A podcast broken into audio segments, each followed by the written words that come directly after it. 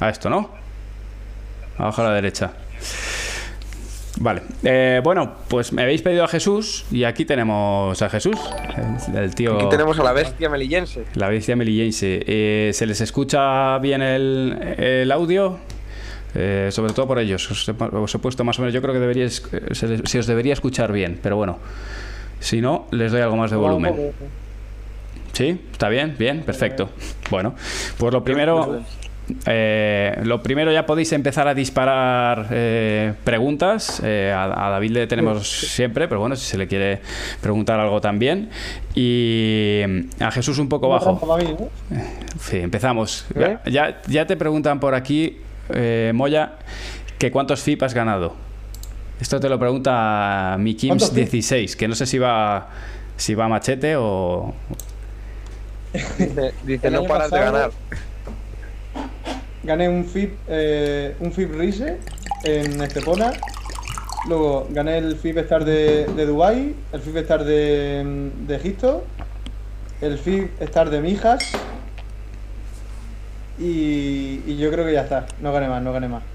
Ah, bueno. Y campeonatos de, y campeonatos, y campeonatos de España tiene como 17. O sea, si, si ha habido 15 ediciones, tiene 20. Tengo cuántos. Tú también tienes alguno, yo creo, ¿no, David? Sí, de, de hecho, ayer estuvimos comentando, yo creo que uno te lo gané a ti en, en Pre-Benjamín, ¿te acuerdas? Sí, sí, sí, sí. Claro que Tú ibas con Sí. mi hermano, además. Sí, sí, sí. Pero nada, un crack, Jesucito. Aprovechar que le tenemos por aquí, que, que es un crack, ¿eh? Dicen por aquí, si no te ha llamado nadie, el top 10. Uf, si me llamara uno de top 10, vamos. No, pero yo creo que con Edu, con Edu tengo un proyecto bastante. Buena respuesta, ya vas cogiendo tablas. ya vas co- Bien. Espero que Edu no vea esto. A ver, si me llamara uno de top 10, pues. Joder, lo vuelo. claro, es decir... Pero fácil, fácil. Por el momento no estoy muy contento con él. Estamos muy contentos los dos. Bueno, o sea, el, tema de las entrevistas es algo que se va cogiendo, es una experiencia que se va cogiendo con el tiempo, que hay un montón de preguntas donde las primeras veces la cagas y entras ahí al trapo, pero ya con el tiempo vas teniendo ahí buenas respuestas. Eh, preguntan por aquí... eh, bueno, eh, Pablens dice que vayas al meollo y nos cuentes la historia, ¿no? Eh, y que ayer, ayer David contó algunas cosas, pero vamos a dejar eso Ah, es para un poquito. sí. Bueno, el- el- esperamos un poquito que acabamos de empezar, ¿no? Sí, sí, sí, por eso. Ayer, pues. ayer, ayer nos preguntaban, ayer nos preguntaban Jesús que qué te pasó, que estuviste sin competir y demás, y dije que bueno, que lo contarías tú porque, te- porque vamos, te pasaron muchas cosas, así que cuando se active un poquito la gente lo cuentas. ¿vale? Exacto, exacto. Sí. Eh, vamos a ver qué más eh, cositas eh, dicen por aquí. Me dicen a mí de- del 1 al 10 cuántas ganas tienes de que empiece la temporada del World del Tour. 15. 15 eh, tenemos ya de, de que empecemos a, a competir. Dice, dice Perolo Cádiz que si las respuestas se entrenan. Yo no, yo, Yo cero. sí. Cero. Yo no. No, Bueno. Pero algunas tienes paradas ya, Jesús. Mira a saber lo que responder, ¿no? No, tampoco. Te lo juro que ninguna, ¿eh? O sea, tengo toda. Espontáneo. Soy espontáneo. Muy Yo espontáneo. también. Yo también, pero yo estoy más acostumbrado ya aquí a salir con, con Manu. Yo espontáneo siempre. He de decir que, que hay, hay algunas preguntas y respuestas que se entrenan, ¿eh? Porque, más que nada, porque la- cuando metes la pata y te sacan una... A mí me ha pasado varias veces de dar una respuesta así muy de... Bueno, de hablar así un poco campechano, ¿no? Y, y- y ser abierto y decir lo que opinas, de verdad, y sin anestesia. Y, y que luego te cojan eso y te lo pongan en un titular. Y entonces aparece en una red social, la que sea, y dices cualquier cosa, lo que hayas dicho. Da igual. Fuera de contexto. No, y ponen eso, en comillas, ar- a- arroba Manu Martín. Y dices, hostia, ¿cómo me has extrapolado esto, animal? Pero claro, lo has dicho, lo has dicho. Y eso a veces lo hacen como para que ese tweet eh, tenga, tenga más repercusión. Entonces vas aprendiendo que a determinadas preguntas, determinadas Bueno. respuestas, para que no te metan en jaleos. De hecho, de hecho, no es por lugar en la herida, pero no fuiste tú el primero que la lió en el campeonato de España con lo de que estaban los micros activos y se te escuchó a ti en alto, ¿eh? ¿Eh? ¿A mí? hoy promet- ¿No? prometí que hoy lo ponía. Hoy he prometido que hoy lo ponía. Te, te estoy dando cera en directo y, y- y ni lo sabías, ¿eh? Sí, este tío está compinchado. ¿Qué dijiste? Me dice por aquí con esa 99. Lo vais a escuchar, lo vais a escuchar. Eh, os lo voy a poner en YouTube, en el Campeonato de España. ¿Eso no Eh, lo sabías, Jesús? ¿Eso no lo sabías qué va, qué va? Pues ahora lo verás. Ahora lo vais a, lo vais a ver todos, lo vais a ver todos. Eh, el- bueno, esto yo no sé cómo va, esto es lo típico. Está Jorgito por ahí seguro lo controla. Ahí si fuera un vídeo de J3 Padre diría, bueno, si llegamos a 5000 a 5000 likes, le- lo subimos. Pero como no- aquí no se puede hacer eso, pues, pues nada. Eh, si tu hermano entrenase en serio, ¿crees que llegaría a ser top? Lo Si mi pregunto. hermano me, gan- me ganase en, Si, entre- en serio. si entrenase en serio, dice Guillermo 18. 100%. Yo creo, a ver, él tenía una, tenía una calidad que yo a poca gente he visto, ¿eh? en serio. O sea, me estará escuchando, no puedo tirarle flores ni nada, pero, pero yo tenía una calidad que yo nunca había visto a casi a nadie, había visto una calidad como la suya. Doy fe, Lo que pasa es- yo he jugado con él Para entrenar es un problema, hay mucha gente que tiene muchísimo talento, pero luego a la hora de trabajar pues le cuesta un poco y no llega no llega a su poten- a su potencial máximo. Entonces, pero si hubiera hubiera entrenado, si hubiera currado, yo creo que hubiera estado más arriba, muy arriba, hubiera estado más. Hay una, anécdota que, que me compartía eh, Cristian Volpe, que tú le conoces bien, eh, que por cierto lo tenemos aquí para entrar en directo. No, no, broma, broma. ¿Ah, sí? No, no, no, no. Esto es más de empresa a empresa.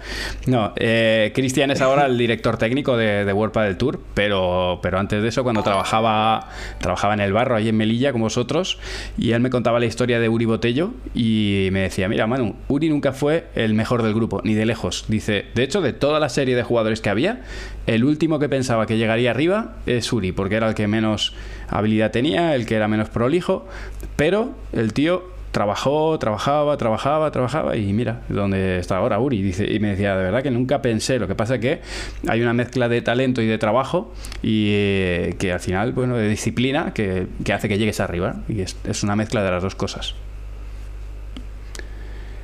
Uri es tremendo, ha trabajado como, como nadie, vamos. O sea, hasta muchísimos años intentando escalar a un puesto que otro y, y lo ha conseguido. O sea, es que de pequeño él. Ver, yo no, lo- no coincidí con él, pero, pero lo que me decían ahí en Melilla que era, era el peor de, de menores. O sea, eso es lo que, estaban, lo que decían ahí. Y ahora es top. Y ahora, efectivamente, efectivamente.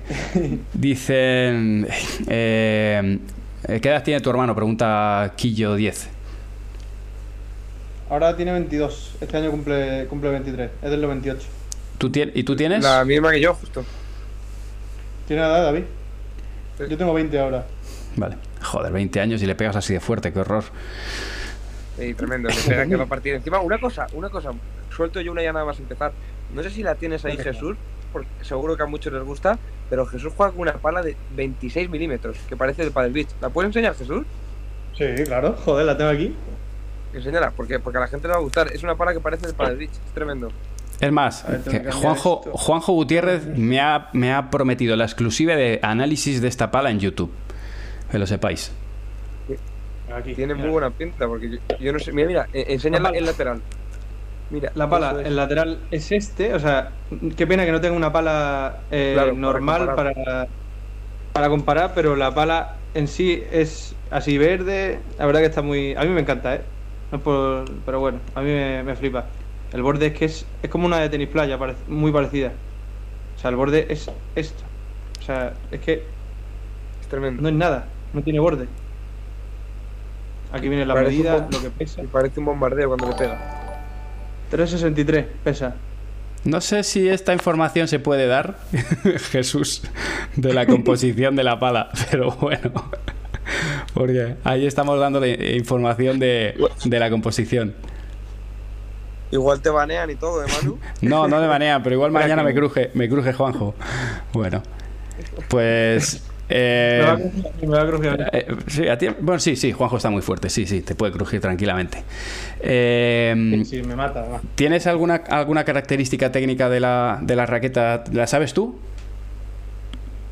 Pues es que de momento están, están probando están probando diferentes modelos y, y yo creo que tienen la, la definitiva, la que, la que acabo de enseñar, yo creo que es la definitiva. La verdad es que a la pala en principio le, le faltaba la que yo he tenido anterior, como mm, palas anteriores que yo he tenido de este, de este modelo, eran un poco más duras y, y la bola no, no salía, no salía de la pala. O sea, costaba arrancar con la de volea, por ejemplo, o el remate, por ejemplo, que yo vivo casi del remate. Entonces no iba tan bien. y ahora pues la han conseguido hacer un pelín más blanda y reforzarla por los bordes, que es por donde tenía su punto débil son los bordes. Y ahora pues la verdad que los bordes son mucho mejores, la han reforzado y la verdad que la pala es la leche. La verdad a mí me encanta. No pensaba que me podía que me pudiera gustar este tipo de palas. Lo que nos comentaba. Yo solo te he visto a ti Dale, jugar dale. con ella, ¿no? Solo te he visto a ti jugar con ella, ¿no, Jesús? ¿O hay, o hay alguien más que juegue con ella? Fran Jurado, Fran Jurado está. Bueno, es verdad que Ah. creo que deja de competir, pero, pero sí que está jugando con esta pala. Qué grande. Sí, señor. Pero bueno. Bueno, eh, nos, de- no- os contaba que lo que han intentado hacer con esta pala es emular el trabajo que se han hecho con las raquetas de tenis. Entonces se ha cogido la tecnología que se aplica a las raquetas de tenis y lo han adaptado a, a la pala de pádel. Así que, bueno, a Jesús le va muy bien. Yo creo que en poco tiempo podré hacer la review en YouTube de esa pala. Que me ha, me ha dado la exclusiva, Juanjo. Así que Está la exclusiva, ¿eh? Sí, señor, la, la tendremos. Bueno, eh, 8 y 27, yo creo que hemos dado tiempo a que todo el mundo que quisiera eh, entrar eh, vaya entrando. Podéis seguir con las preguntas. Eh, bueno, cuéntanos un poco de tu trayectoria, Jesús. Yo tengo algunas fotitos aquí que, que puedo ir poniendo. Cuéntanos un poco sobre ti, de dónde vienes y, y así te vamos Bueno, conociendo. Yo, yo nací el 28 de abril de, de 2000, en, allí en Melilla, en África, en el norte de, en el norte de África. Y, y bueno, eh, es que no- bueno, yo empecé jugando al, al tenis y al fútbol. Y, y gracias a mis padres, pues, pues empecé con el pádel, porque mi padre también empezó a jugar al pádel. Y a mí resulta que, que me gustó bastante y incluso dejé el fútbol y el tenis por, por el pádel. Claro, me iba, me- yo creo que me iba bien, veía que podía tener futuro en el pádel y con la ayuda de Cristian Volpe, o sea, es que sin Cristian hubiera sido imposible y con la ayuda de mis padres también, si no hubiera sido imposible, seguro. Y, y nada, o sea, ha sido mi vida el pádel desde los, desde los siete años que llevo, que llevo. Sí, señor. Y aún así sigo y seguiré. Aquí dicen que pareces mayor. Eh, es que para... para me lo han dicho, me lo han dicho que- pero cuenta cuando tenías 13 años y llegabas a, a los campeonatos de menores. Ahí ya la sacaba por tres, yo creo. ¿eh? Nada, sacabas por tres. Que ya yo, por tres. que yo he visto a niños saliendo en los cambios y diciendo, es que le pega muy fuerte. Eh, En plan de, me quiero ir a casa. O sea, me quiero ir a casa, este niño me va a matar o me va a comer. Era, me acuerdo, en la ciudad de la Raqueta, la, David, en la ciudad de la lo que salía la bola ahí en, en el Campeonato de España, me acuerdo yo. Ahí es donde has ganado la mayoría de tus campeonatos de España, yo creo, ¿no? Todos los que se juegan en él, ganaste, no, creo que, creo que son cuatro, me parece. Tres o cuatro. Tres o cuatro. En las creo pistas de abajo cuatro, que ¿no? salía, salía la bola una barbaridad, me acuerdo que te ponías a pegarle tremendo. Hacía un calor ahí, te hacía hasta pared pared, yo creo. O sea, es que. Era increíble eso, tío. bueno, Lo echo de menos, echo de menos menos, ¿verdad? hombre, es- son, son etapas buenas, ¿no? Me imagino. Voy a ver si, si Sí. soy, soy capaz de... La verdad es que se echa de menos. Yo, yo, yo hace un- un- unos años más que, que me fui de Jesús, pero se echa mucho de menos. Son buenas etapas, ¿no? Ah, la gente que conoce y todo eso. De hecho, por ejemplo, ayer Sí, sí, mismo sí. estuvimos comiendo ahí con Diego, con Jesús y con tal, y al final te pones a recordar momentos y anécdotas de menores y es que tienes que no acabas. O sea, es que no acabas de recordar anécdotas y, y cosas, ¿eh? Estuvimos hablando de, del hermano de David, de, de Jorge también, Fernando Mítico, Romero. mítico o sea, también. Sí. son históricos, históricos de, de menores. Al final hay muchos jugadores, además, que eran muy buenos en menores y que, y que, bueno, luego no, no acaban llegando a- al circuito profesional, pero en menores, hemos, la verdad que en España hemos tenido una cantera muy sólida. Sí, Es una pena que luego no lleguen todos arriba, pero había gente muy buena. Para, bueno, Jesucito, Jesucito, ya que hay gente que cuenta, cuento, porque a mí además también me interesa porque ni lo del todo. Cuenta qué fue lo que te pasó el año pasado, tío, que estuviste... Bueno, el año pasado no, el anterior, que estuviste un año parado, ¿no? ¿Cómo fue? dos- Cuéntalo, 2019, cuéntalo. ha pasado, ha pasado tiempo, la verdad. Yo estaba, yo vine a Madrid y yo estuve dos años viviendo en Málaga y Juanjo me llamó un día y me dijo que, que me fuera a entrenar allí a- al CAR que, que me iba a ayudar a, a- al- a subir el potencial, a mejorar y, a- y me prometía muchísimas cosas buenas y, y dije, mira, pues a Madrid. Y mm, recuerdo que era, era febrero o finales de, de enero y yo notaba un, un dolor en la mano, se me dormía la mano, se me ponía, se me ponía muy fría, no sé, no sé qué pasaba, o sea, era muy raro, había días que no, no podía coger la pala. Esta gente, se re- los del CAR se reían de mí porque era por el tema del frío. Decía, claro, no está acostumbrado al frío, tal. Pero bueno, la mano izquierda no la tenía fría, tenía fría la derecha. Y, y resulta que había días que, que, tío, estaba en mi casa, eh, no podía coger un cuchillo, o sea, no podía coger un tenedor para comer. O sea, era una cosa rarísima. ¿Pero de qué? ¿Del frío que Y tenías? Pasaron la semana, tenía trombos, trombos arteriales. O sea, una cosa bastante complicada. Y, nada, pasado eh, febrero, casi marzo, ya era inaguantable, o sea, me dolía todo el brazo entero. Y me fui a Melilla porque allí hay un, radiólogo muy bueno. Me hizo una ecografía y tenía un trombo de 4 centímetros en la arteria radial, que está cerquita de, de la muñeca. Y, y nada, yo no sabía ni qué era. Mi madre se puso a llorar. yo no era consciente de lo que era. O sea, tú tienes 18 años, no, no tienes ni idea de qué es eso. Y nada, inmediatamente me fui a, Málaga a ver qué era lo que podía causar eso. Nada, no lo encontraban porque no cuadraba. O sea, un niño, eso le- los trombos le salen a la gente que es mayor, que ha fumado toda su vida, que son diabéticos, que tienen problemas de, de corazón. Y que a un chaval de 18 años le haya salido eso es muy raro. Entonces, bueno, eh, pasaron los meses, me pusieron un tratamiento con aspirina, porque yo tengo la sangre súper espesa y para que fluyera un poco más la sangre, me pusieron ese tratamiento. Y, y bueno, recuerdo, era, era pasado verano esto ya, mis padres estaban en un viaje no sé dónde, en Lisboa o en Oporto creo, y, y esa, y una tarde tenía una, una ecografía de control para ver qué tal iba el tema, y resulta que tenía otros dos trombos más, otros dos trombos ar- arteriales en el, en la, mm, en el principio del bíceps y otro en el antebrazo. Claro, yo llamé a mis padres, yo medio llorando, o sea, no sabía qué hacer, o sea, era increíble. Inmediatamente mis padres volvieron a Melilla, nos fuimos a, a Granada, que por suerte eh, dimos lo- o sea, que sin él, vamos, hubiera sido imposible.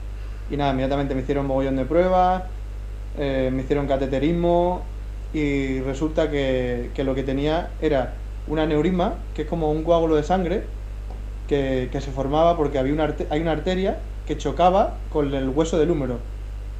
Y eso lo hacía como que hacía de. lo comprimía y se formó ese, ese coágulo. Y lo que hacía era mandar sangre coagulada a la arteria.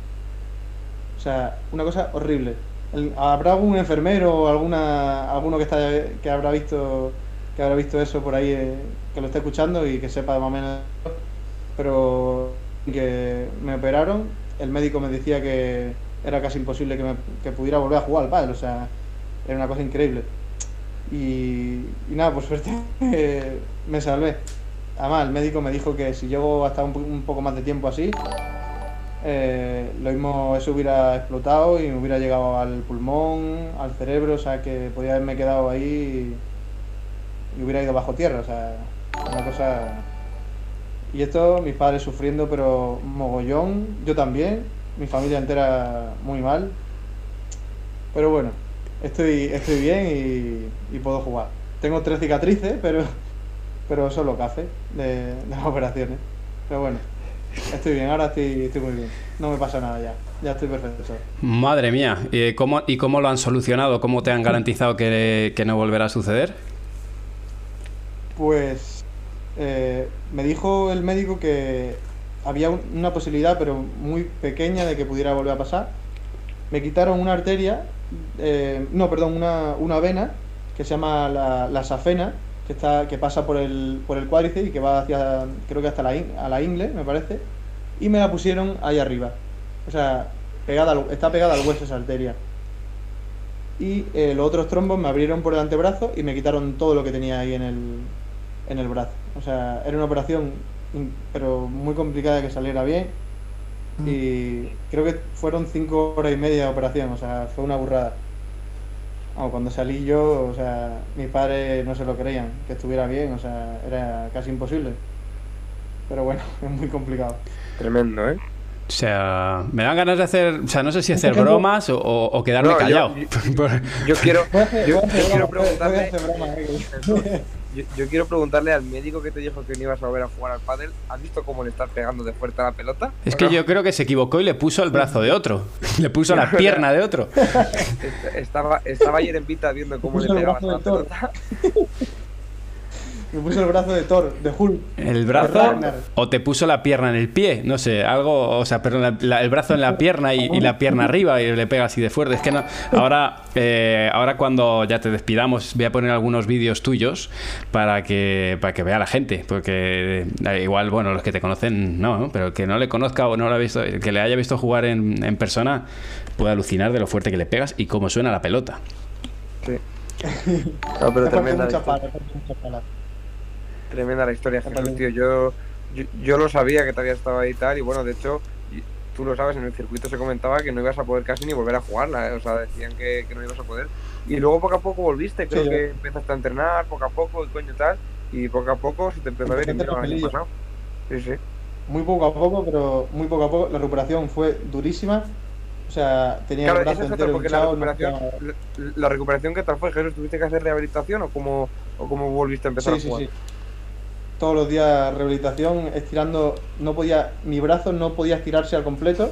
Entonces el fisio que yo tenía ahí en Melilla, que es una puta máquina, me estuvo, me estuvo metiendo muchísima caña todos los días y, y todavía, fíjate, no puedo estirar el brazo entero, todavía. Entero, entero no puedo estirarlo. Sigo, sigo haciendo ejercicio y, o sea, hace dos años ya, ¿eh? Y sigo haciendo ejercicio.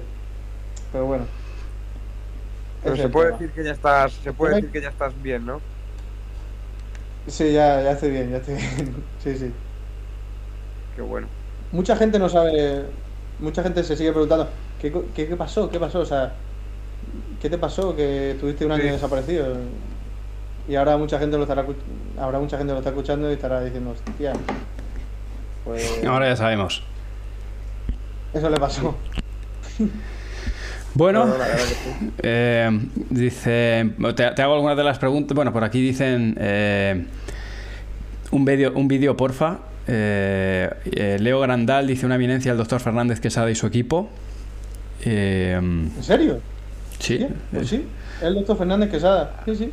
Leo, Leo Grandal De dice. la clínica, una clínica de Granada. La clínica... Era un hospital, hospital... No me acuerdo, tío.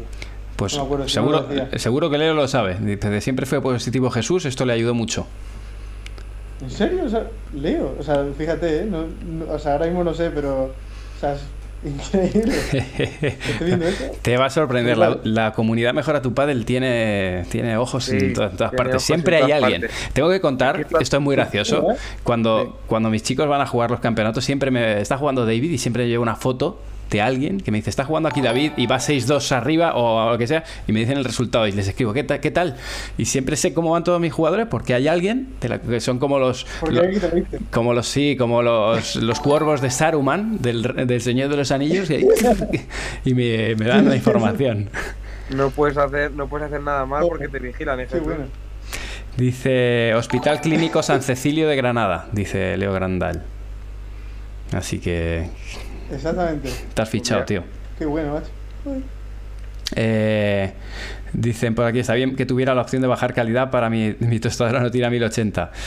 Bueno, oye, lo subimos a 1080 el otro día porque había gente que lo quería a 1080. Es que no tenemos menos ahora ya, estamos muy, estamos muy locos.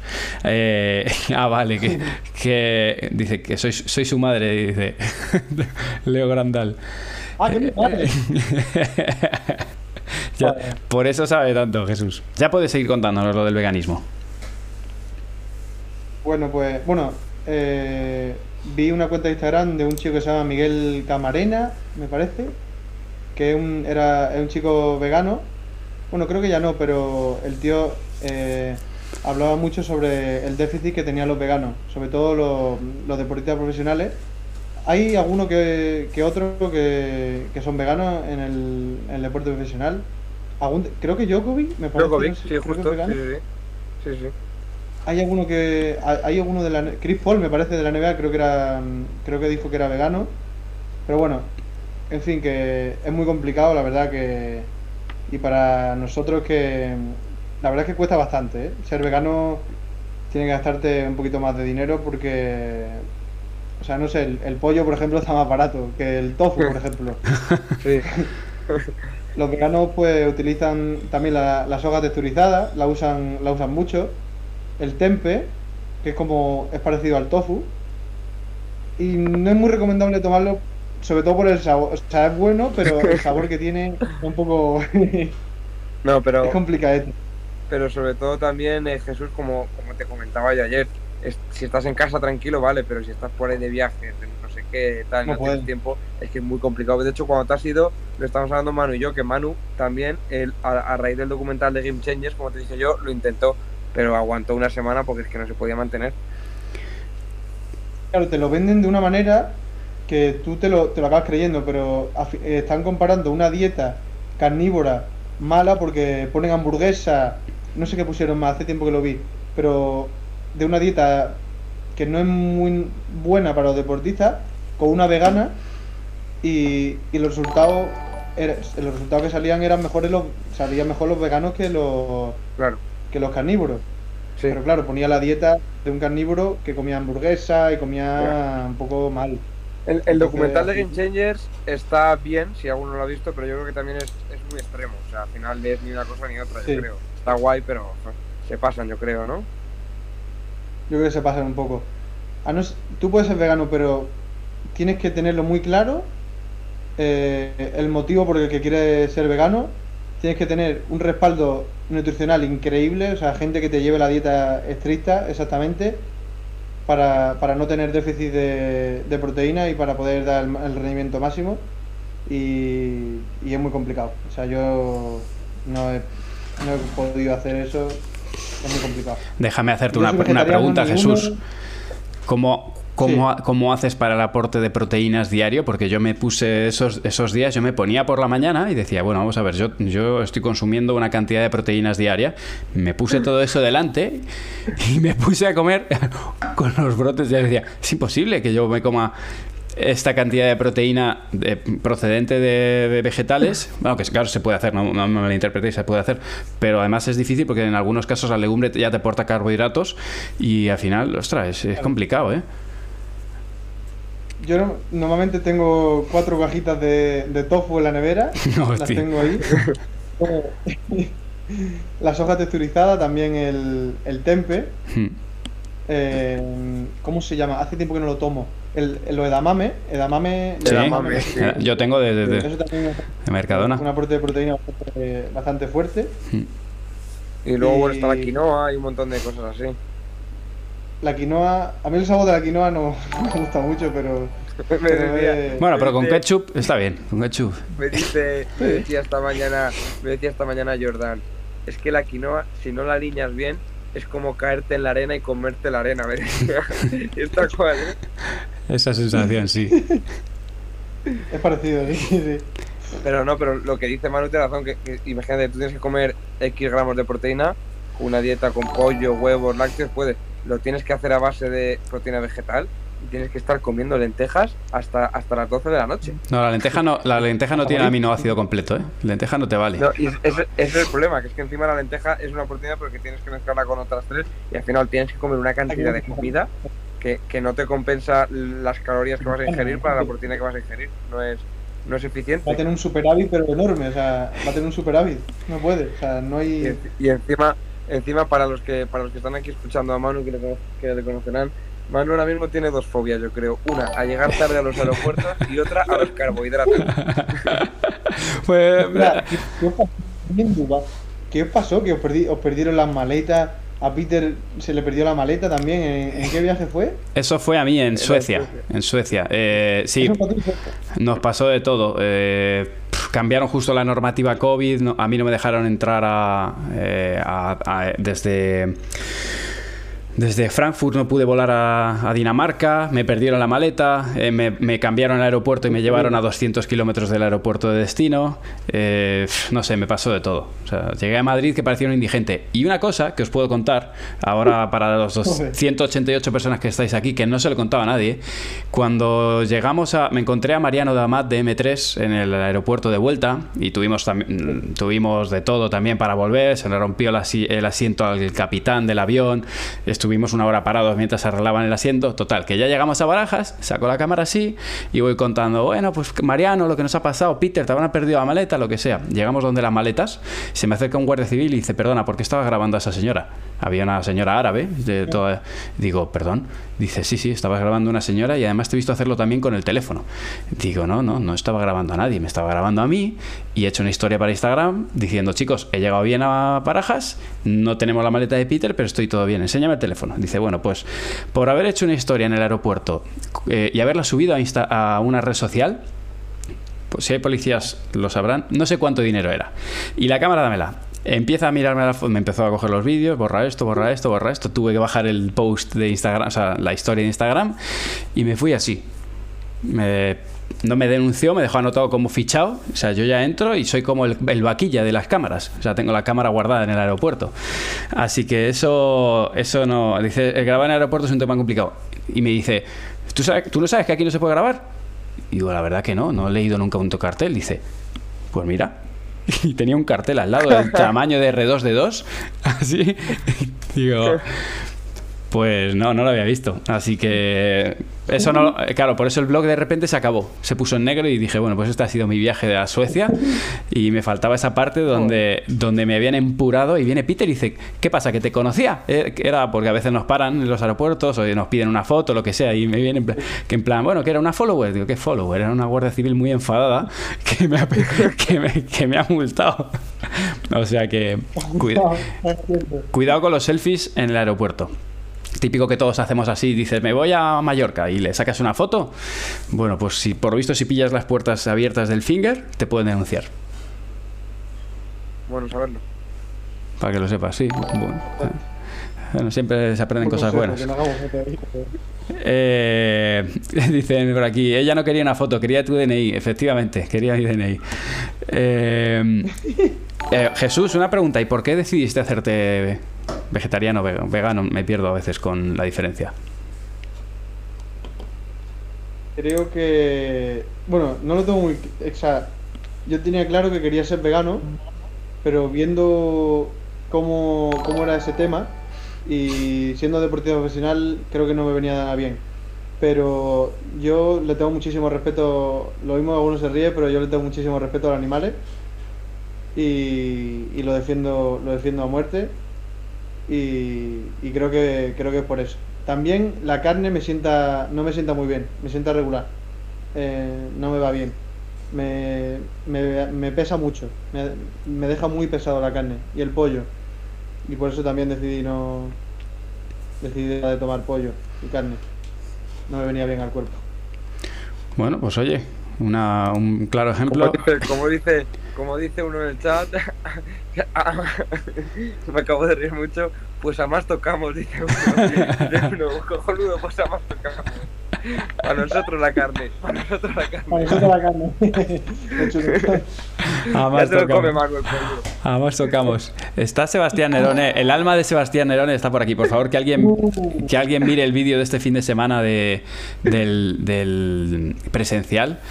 No podía dejar de reírme. Sí, estaba, hacía, él se, ocupaba de mi pista y ponía la, cámara después de cada inter, o sea, hacía como videoanálisis y luego se lo pasaba a los alumnos y cogía la cámara, se grababa haciendo así, se ponía bizco, lo que sea, porque sabía que después cuando le daba el play, los alumnos salían un pantallote enorme y de repente aparecía él haciendo aquí, hueque, hueque, bizco, metiéndose el... Dios, tío, no puedes parar. Es un genio. Eh, dicen, por, genio, Seba, ¿eh? dicen por aquí que es porque no masticabas bien. Lo, de la carne. bueno, no sé si tenéis eh, alguna pregunta más para, para Jesús. Y dejándonoslo aquí en, en el chat. Yo, ¿Tú tienes algo? Yo una ahora, si no. Dale, ve tirándola y así bueno, la gente. Es que ayer, ayer me preguntaron a mí para nosotros, Manu, pero como ya están acostumbrados un poco menos a nosotros, se la pregunto a Jesús, que además es entrenante, porque bueno, Jesús entrena en el CAR, ahí entran un montón de jugadorazos. Y ahí me preguntaban a mí, por nosotros, Manu, que qué es lo, mejor, lo más positivo y lo más negativo del grupo de entrenamiento que tenemos.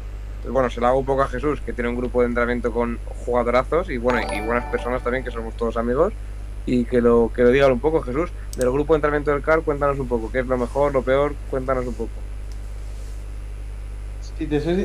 Es que yo creo que lo bueno es que nos conocemos de hace muchísimo tiempo todos. No solo lo- los jugadores, que tenemos, tenemos amistad, incluso nos podemos ir a tomar un café juntos y contarnos nuestras cosas. Con los entrenadores también tenemos, tenemos relación y, y la verdad que lo pasamos muy bien.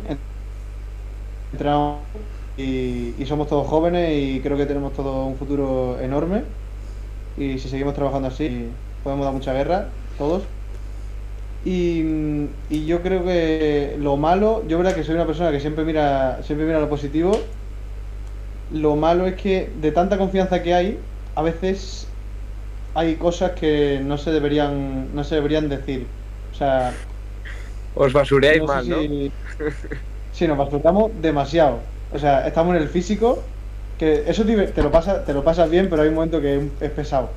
Nos, ramo- nos robamos las zapatillas, o sea, nos las escondemos, no sé. Es que yo creo, es que eso no es malo tampoco, o sea, es que nos lo pasamos, nos lo pasamos bien, la verdad, nos lo pasamos pipa, nos divertimos mucho. Y eso es un poquito todo, yo creo. Doy fe. Pues yo les tengo al lado y, por la- y a veces que entreno en, en un turno más tardío les veo, mientras yo entreno físico, están también ellos haciendo físico y tienen ahí un jaleo montado. que también tienen el, no, escucha hablamos de Peter Alonso y, y Semanerone pero Diego Gil está a la altura eh tienen un personaje ahí curioso eh Jesús, Diego es muy personal. Jesús, te voy a poner un encargo y es que el próximo día que vengas, que este domingo viene Peter Alonso, pero la semana que viene, si te apetece, yo te tiro, te tiro el guante, te lanzo el guante, tú verás si lo coges, te traigas a Diego, a Diego Gil, alias el vividor. por favor si no me lo traigo si no me lo traigo yo Sí, sí, sí, sí. Diego, Diego encantado yo ¿Sí? creo, o sea, Hecho. sí seguro Diego, eh, o sea, es que Diego es muy personaje. El tío cuando se tiene que poner serio, se pone serio. Es verdad que no se pone, no se pone mucho de, de esa manera, no se pone muy serio. Pero es que el tío no te puede dejar de reír, o sea, No el puede. tío, o sea, es que es muy personaje, o sea, es su, es su naturaleza, es, es la naturaleza que él tiene. es un crack O sea, es Es- que te lo pasa, es un crack, un crack. Para mí Yo- es un ídolo, yo lo quiero un montón, la verdad. Yo tengo que elegir una persona con la que irme de vacaciones y me voy con Diego seguro eso sí no le sigo el ritmo no le sigo el ritmo por la noche ni loco pero ni loco pero me voy con él seguro Ni, ni tú ni muchos, eso seguro. y yo ni nadie Muy complicado, ¿eh? Muy complicado, sí, sí. Jesús, te dejan aquí eh, dos preguntas. ¿Cómo surgió jugar con Edu Alonso? Es la primera. Eh, bueno, yo eh, hablé el año pasado con, con Edu. Estoy hablando de que, bueno, después del, del FIB Rise de, de Estepona, que lo ganamos y la verdad que jugamos, jugamos un nivel increíble. Y yo es la primera vez que había jugado, que jugaba con él, nos conocíamos hace muchísimos años y, y ganamos, el, ganamos el torneo. No sé, nos compenetramos muy bien. Y, y bueno, con Barahona las cosas fueron muy bien, pero un momento que no estábamos cómodos ninguno de los dos y, decidimos dejarlo y, cada uno por su lado. Y estoy muy contento porque él está, va a estar en cuadro, ahora juega con, con Piñeiro y estoy muy feliz por él.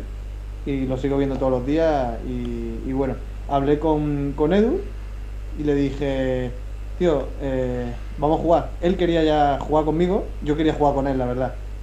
Y, y empezamos a hablar del proyecto que teníamos, que somos muy jóvenes y, y que podemos dar muchísima guerra después del, del nivel que tuvimos ahí en, el, en Estepona. Y dijimos, ¿por qué no? Hablé, hablamos con, con Prato y, y hablamos con Juanjo también y les pareció, les pareció perfecto que, que jugáramos. Es verdad que no tenemos muchos puntos y, nos falta muchísima experiencia, pero, pero bueno, hay que, hay que tirar para adelante, hay que entrenar y yo creo que vamos a dar muchísima guerra, yo pienso. Os digo que yo les Yo vi jugar, yo les vi jugar el otro día juntos contra Ramiro Moyano y José Terrico y un espectáculo, ¿eh? es que nos compenetramos, o sea, es que sin hablarnos, sin hablarnos casi nada, somos capaces de, nos entendemos con la mirada, o sea, es increíble. Y es un tío que, que es mi amigo, o sea, es de mis mejores amigos. Con él me lo paso, no sé, me lo paso increíble, o sea, es como un, es como un hermano, la verdad. Por eso también nos va tan bien la pista, yo creo. Qué bueno. Y una pregunta, por aquí dicen, ¿cómo te apoya, en este caso Starbuy, eh, cómo te, aco- te apoya en ese momento cuando tienes ese parón, ese eh, momento complicado, cómo te apoya tu marca de pádel, Eh, de, qué- de qué manera lo hace? La verdad que estoy mu- estoy súper agradecido a Juanjo porque incluso desde la camilla del hospital me escribía y me preguntaba que- qué tal estaba y, él me animaba, me animaba mucho, hablaba mucho con, con mis padres y, y la verdad que estoy súper súper agradecido a ellos porque, porque ellos confiaron en mí, incluso cuando estaba en el, el pozo más absoluto, en el peor momento de mi vida me, me ayudaron y, y sacaron lo mejor de mí y me dieron fuerza para seguir entrenando y, y compitiendo, que es lo que más me gusta hacer.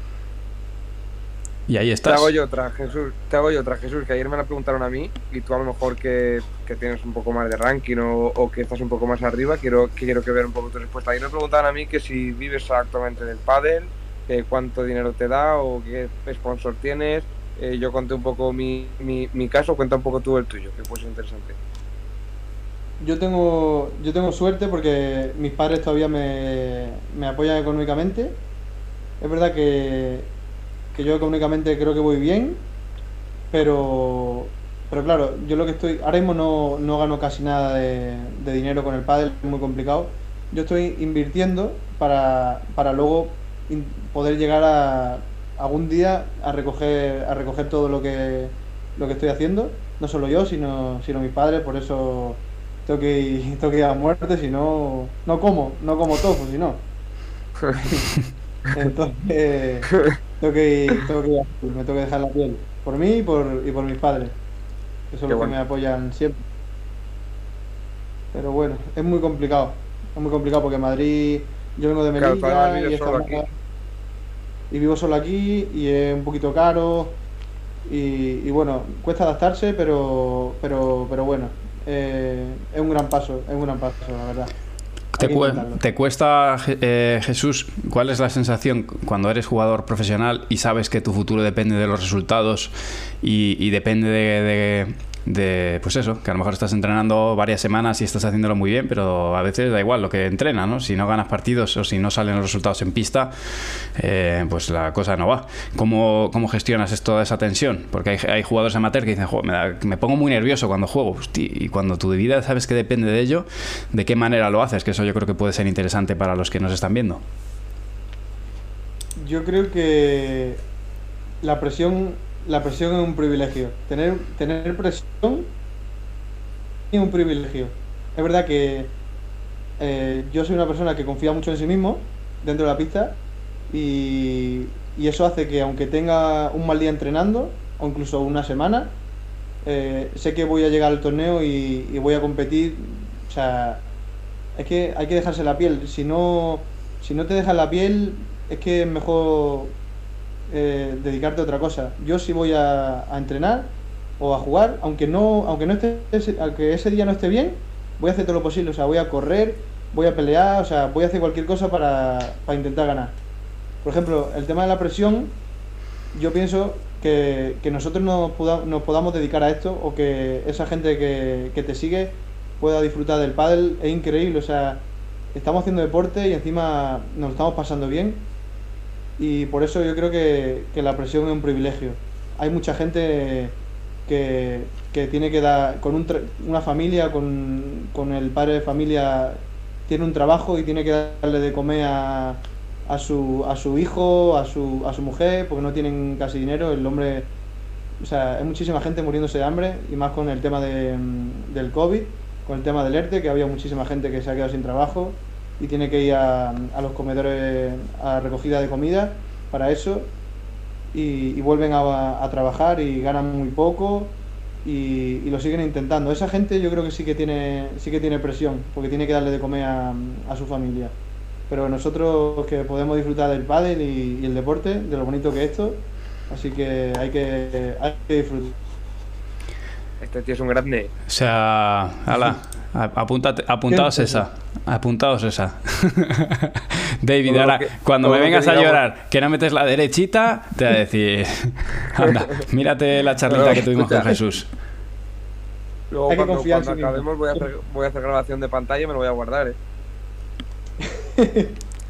Sí, señor. Ah, chapó, chapó. Yo- Chapó, Jesús. Gracias, gracias a lo que me pasó a mí el brazo, eh, mi cabeza cambió entera. O sea, yo era un tío, era un poco desastre y ahora a raíz de eso lo que me pasó, supe valorar muchísimo más las cosas. O sea, es una pena que, que el ser humano, que las personas se tenga que dar cuenta eh, de lo que, de lo que realmente, de lo que realmente vale cuando nos pasa algo muy duro en la vida, cuando la muerte de un familiar, eh, o tipo de enfermedades, cáncer o algún tipo de, de problema serio y, y ese es un, es un problema grave, pero bueno, así somos los, así somos las personas. No, aprendemos a base de, de palos. Totalmente. Pues, joder, Jesús, eh, macho. Muy bueno, ¿eh? Te agradezco mucho lo que has compartido con nosotros porque, eh, como dicen por aquí, vosotros. 21 años dando lecciones de vida. Apúntate esa Hulk Hogan. Cualquier, cual- cualquier intervención que de, de- de ahora en adelante, Manu, no va, no va a ser igual que esta, ¿eh? Si tenías pensado hablar de garbanzos, eh, déjalo Ya, para ya. otro día. Vete fuera, vete fuera de aquí. Déjalo para otro día. fuera. Pues chicos, yo sé que David tenías compromiso y, y vas a llegar tarde. Yo creo que con esto lo podemos cerrar. Yo ahora me voy a quedar enseñando la- mi, mi patinazo en el Campeonato de España con el micrófono, que, que hay gente por ahí que estaba preguntando. Y con eso cerraremos el, el directo. Jesús, ¿no, quieres- no sé si quieres despedirte hasta la próxima semana o cuando tú quieras venir, que este es tu sitio, que te vengas Yo con la Dieguito. próxima- Si me decís que la, la próxima semana, yo encantado, vamos a. Encantado, la verdad. Jesús. Jesús Moya Sos. Mejor. Sí, Jesús Moyasos en Instagram. Eh, sí, ahí yo intento sacarle siempre que paso con la cámara por ahí por, por Vita y le intento dar su- sus tres segundos de gloria, siempre que se puede, pero bueno, seguirle ahí en, en Insta. Y eh, me dicen por aquí eh, muy insistentemente, Mikims, si vas a participar en los FIP de Italia de estas semanas. Este fin de semana, por ejemplo, tengo el. Hay, como Edu es de la, mm, es de la comunidad valenciana, estáis viendo en Valladolid, pero es de la comunidad valenciana. Jugamos un, un oro que hay allí en, en Alicante. Y, y creo que había un, un fit goal en, en Bari, me parece, pero creo que, que se suspendió. Creo que se suspendió. Hay, uno, Eh, hay, no. un, hay, un rise, hay un rise en Roma, creo.